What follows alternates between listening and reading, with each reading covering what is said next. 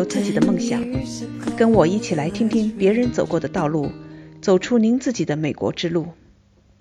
大家好，我是 Michelle，欢迎来到这里听我讲述美国故事。最近我在北京尝试了人生第一次直播，题目是“美国职场小白如何生存”。这次直播呀，是应我的朋友 Jessica 史杰的邀请。由他做主持人来进行的一次二人对话。听过我前两期节目的朋友可能知道，Jessica 就是那个与中美两地教育专家相聚美国大使馆畅谈创新教育座谈会里的一位嘉宾。他是那位曾经与罗振宇一起创办了逻辑思维，是在后台给逻辑思维进行包装和运营的资深的媒体人。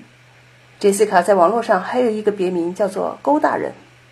这次直播呀。一共是两个小时，那我的小团队呢就把直播的内容剪辑成了两期音频节目，希望对您的职业发展能有所启发。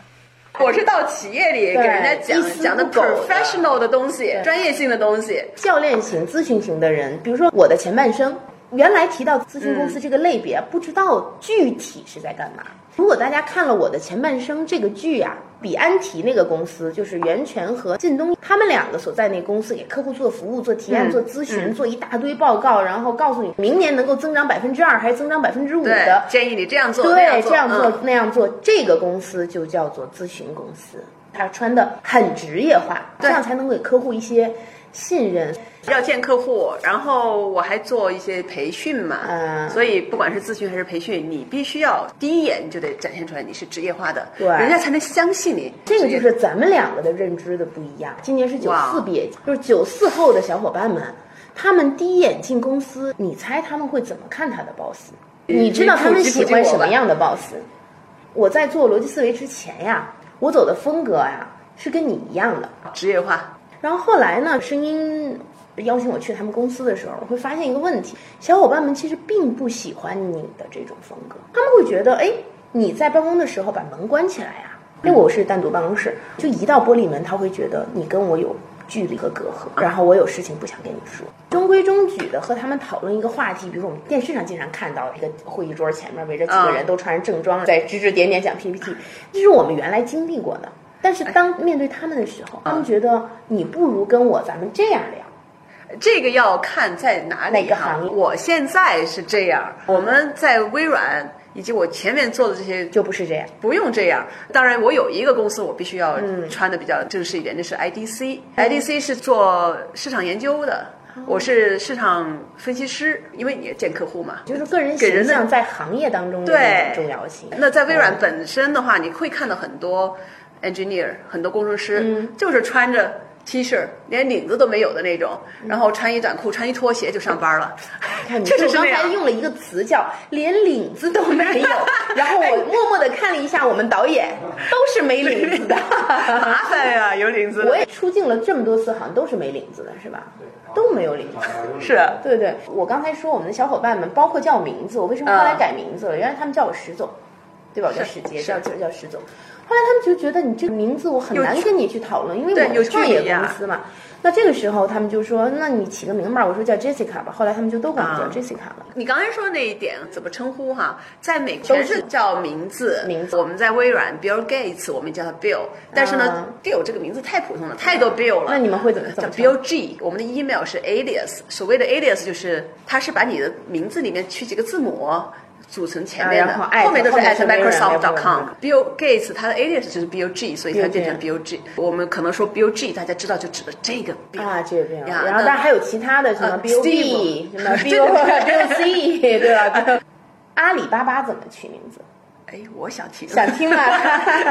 马云的公司怎么取名字？就是细心的小伙伴经常购物啊。如果你经常跟客服接触，你会发现他们的客服编号不是按照比如说幺八零四五啊、什么幺六零二七啊这种方式取的，他不是按照这个取的。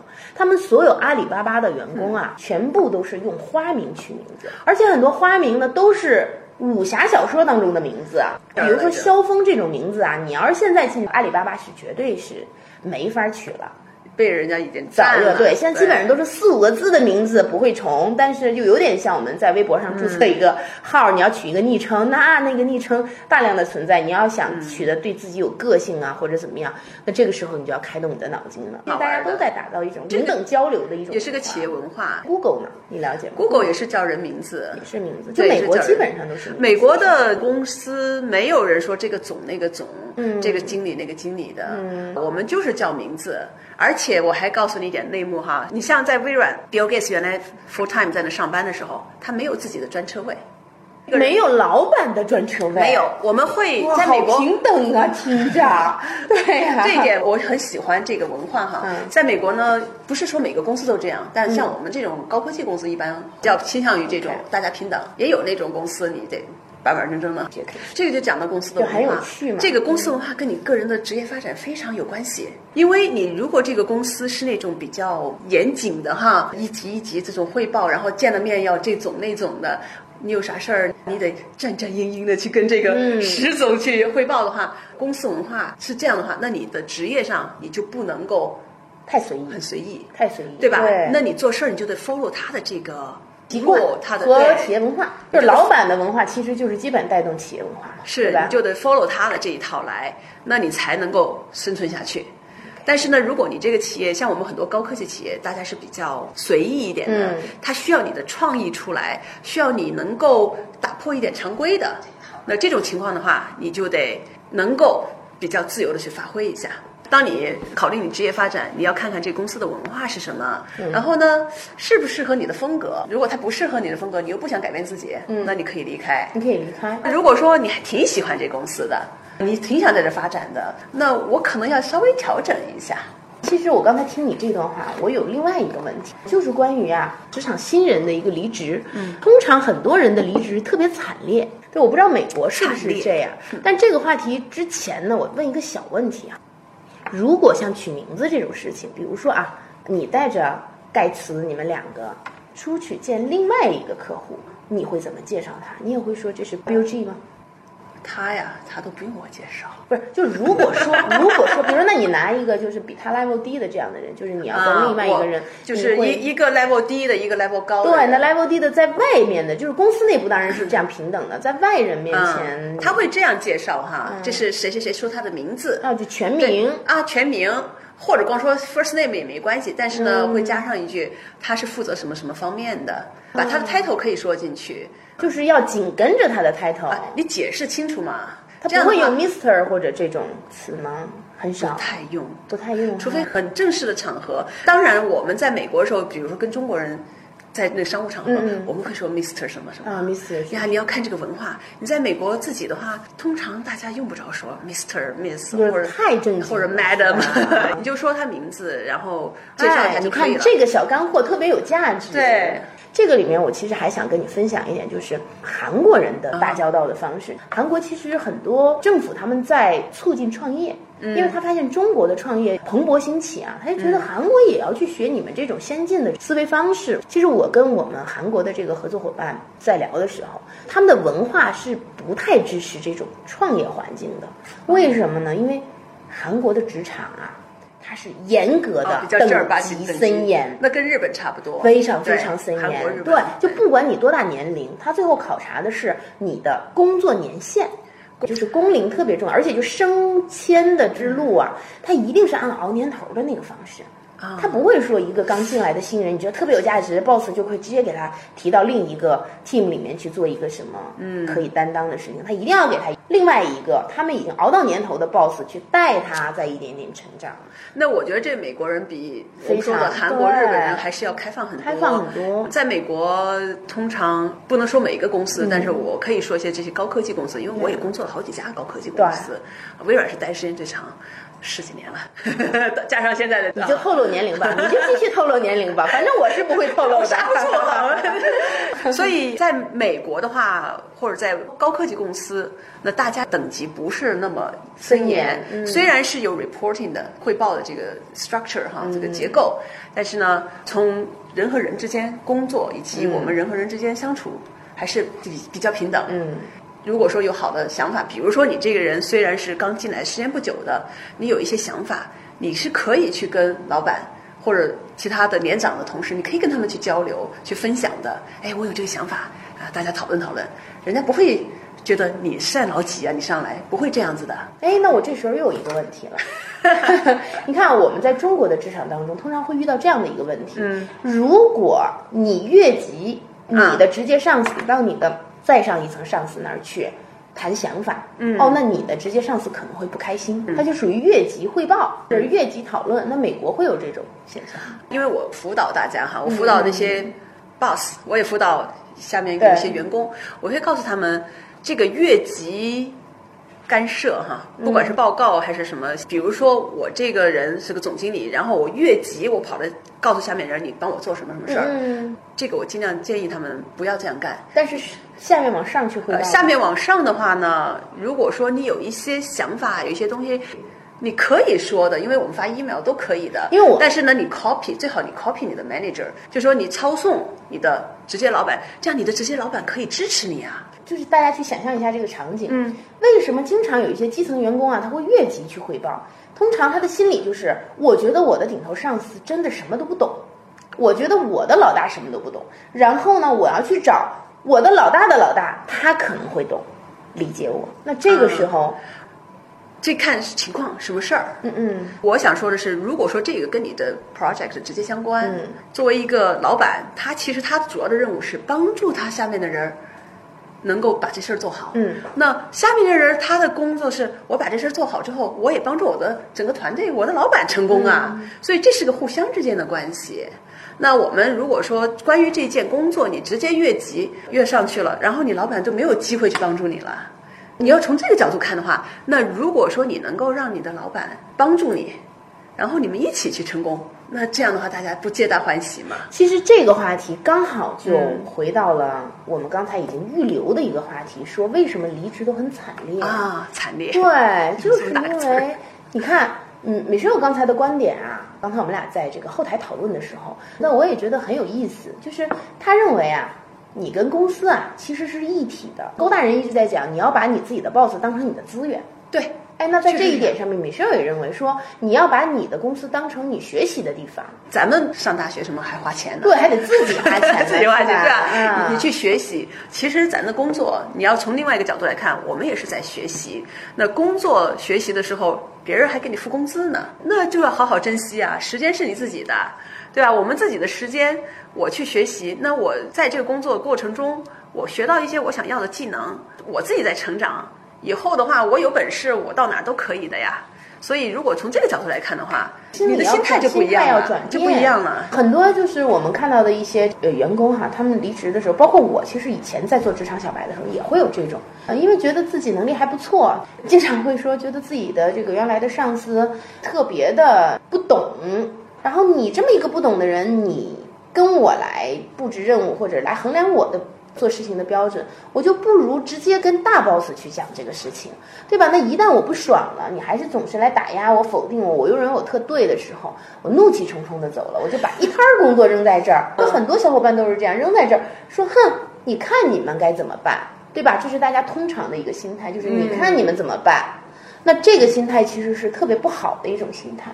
回到刚才那个话题，对就是这个心态上，为什么是一个不好的心态？我觉得你刚才说的那个比喻特别好，做事儿和做人那件事。如果说你想到的是我是一个人，我要成长，我要不断的成长，我每一天工作，我其实在成长我，是在学习，我在学习，对吧我在吸？收知识。如果你抱着这样一个心态去工作的话，那首先你知道你是为自己在做的，别人还付你钱，嗯你就不会去计较我的付出。第二点的话呢，如果你也知道从老板的角度来看问题的话，老板其实他压力很大的，给了一个任务，老板的任务是他要带着这个团队把这事儿干好，完成交出去。对，你可能分到其中一部分，目标是把这事儿干好，他要干好，他要靠着咱们这下面这些人来。嗯所以其实这个人是他老板，他他怎么把他哄好，把你们哄好，拍好你们的马屁，然后你们就开开心心的加开班工作了干，。对，把活儿干好。因为就算你坐在那儿十二个小时，你不开心，你干活干出的质量不一样。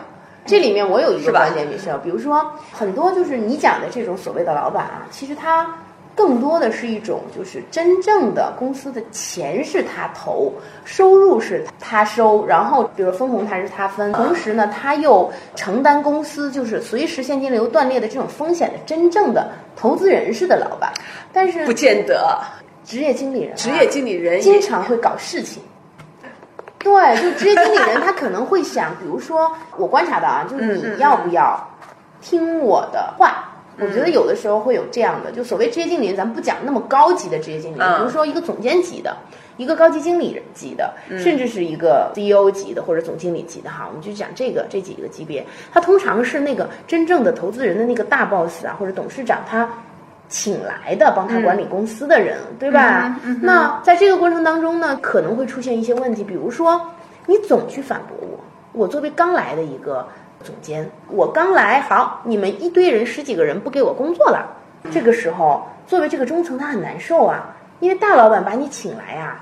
是请来之后，那你得有你得干出来你得干出来呀！你至少一个月、两个月、三个月，你得交出点业绩来呀，要不然这么高薪请你来干嘛呀？是。然后你下面一群小孩儿天天嗯罢工，我原来对罢工了，就变相罢工，老是比较哈，对跟以前的那个老板比，就像结婚一样，对吧？跟前妻 前夫去比，而且最可怕的是，反而就是我看到你这个坏处，然后去跟我原来的那个好处比，那这就很可怕啦。那总监怎么办？收拾你们，不听话的。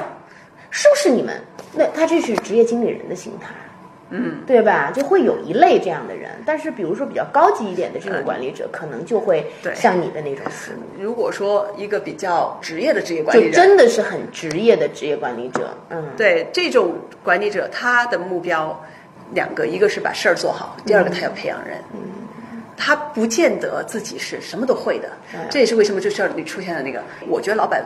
比如说，你做个微信运营哈，你们搞媒体的，他不如我强。我当时在中国的时候，我从微软被派过来，你让我干那些活儿，我是不如人家。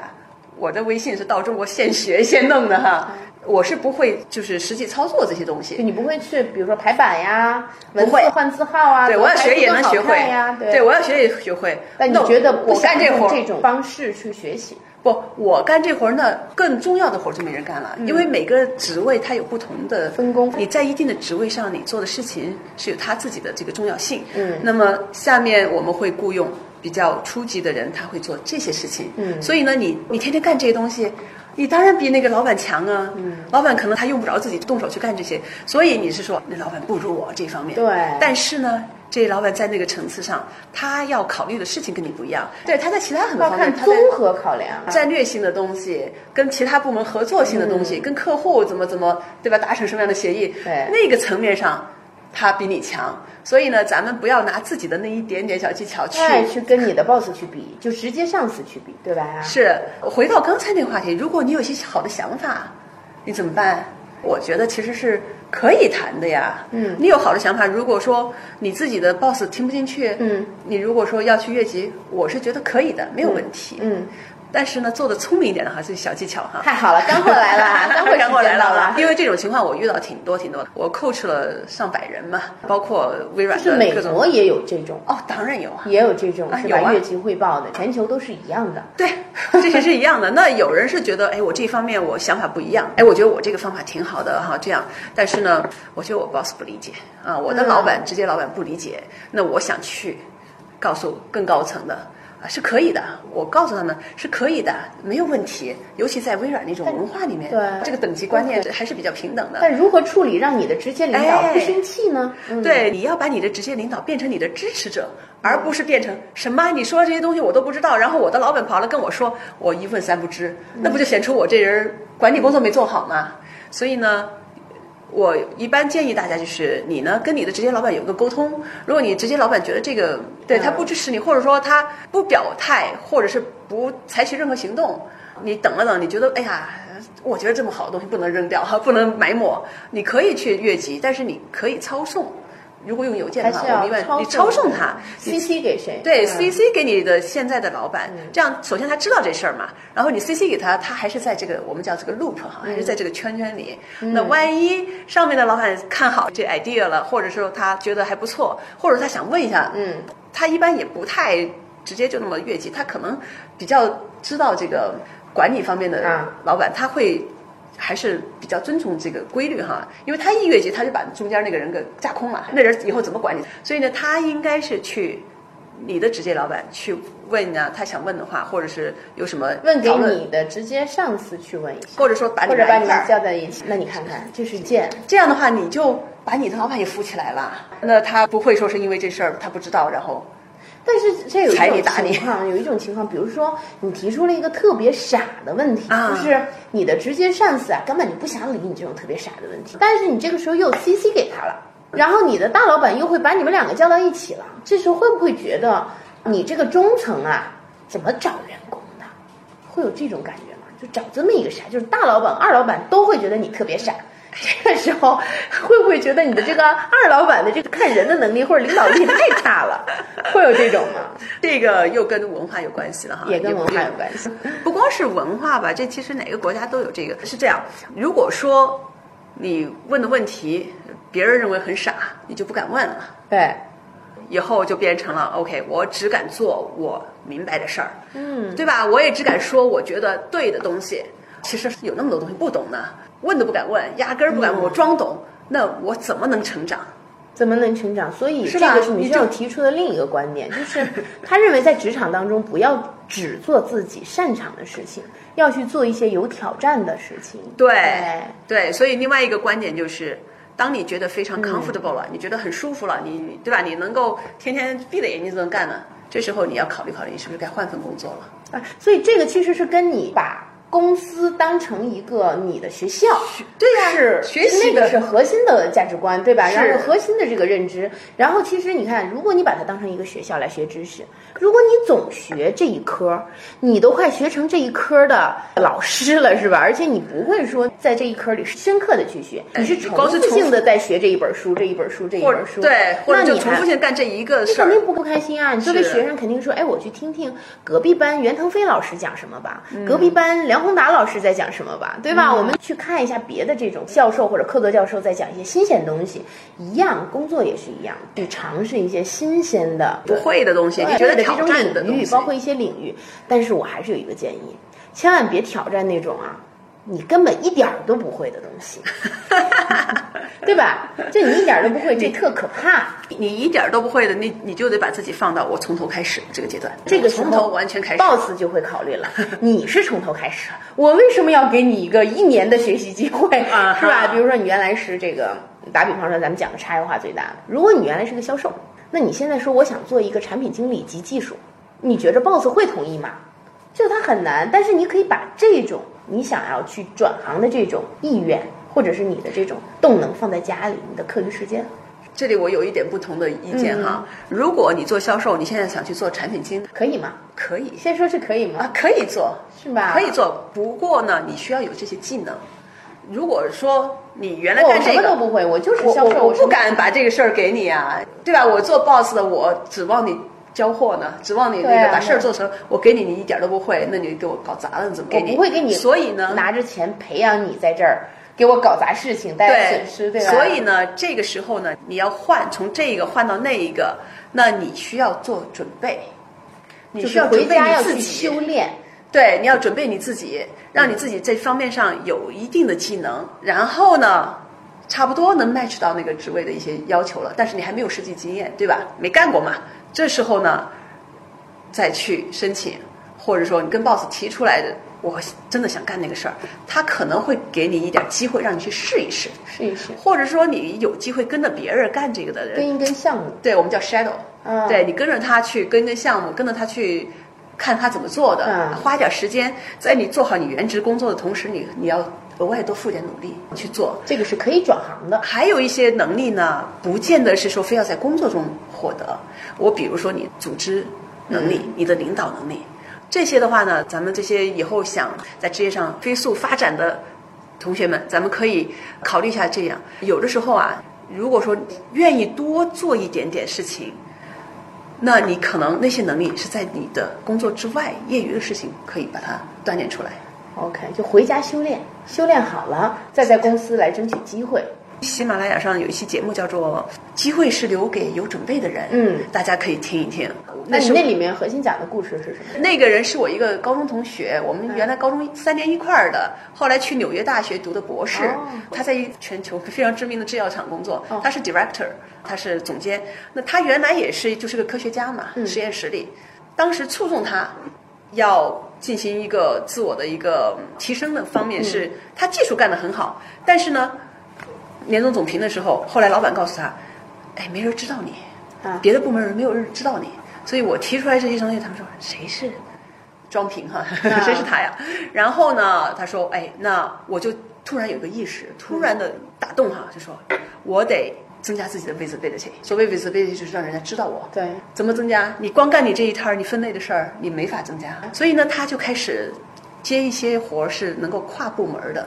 另外呢，他开始做一些，你比如说人家都不干的，你比如说组织一些事情的事，哎，他就开始做这些事儿。比如说组织一个活动吧，咱就简单的说，组织一个活动，你跨部门儿，你得去找人家。人家就知道你了，就知道你虽然人家那时候不知道你的专业上有多么多么厉害，但是人家知道你这个人，也知道你的组织能力，就是也知道你跟人打交道的能力都知道了。在公司内部做自媒体，哈，又回到你的对吧？那个，是不是？就比如说，我再给大家一个在中国做这个事儿的小 tips。tips 是什么呢？如果公司足够大的话，公司嗯都有内参的，对吧？都有或者公司内参和公司的一些这个企业文 newsletter 化对对对对各个部门可能也会发一点什么，对，好，那你要经常去投稿的。哈，非常好的，因为那个是每一个部门，甚至每一个人他都要去 get 到的一些，哎，公司最近发生啥了？你至少得知道你家大老板、二老板、三老板都最近干嘛了，公司已经到了一个什么阶段，就是都是给公司内部员工看的嘛。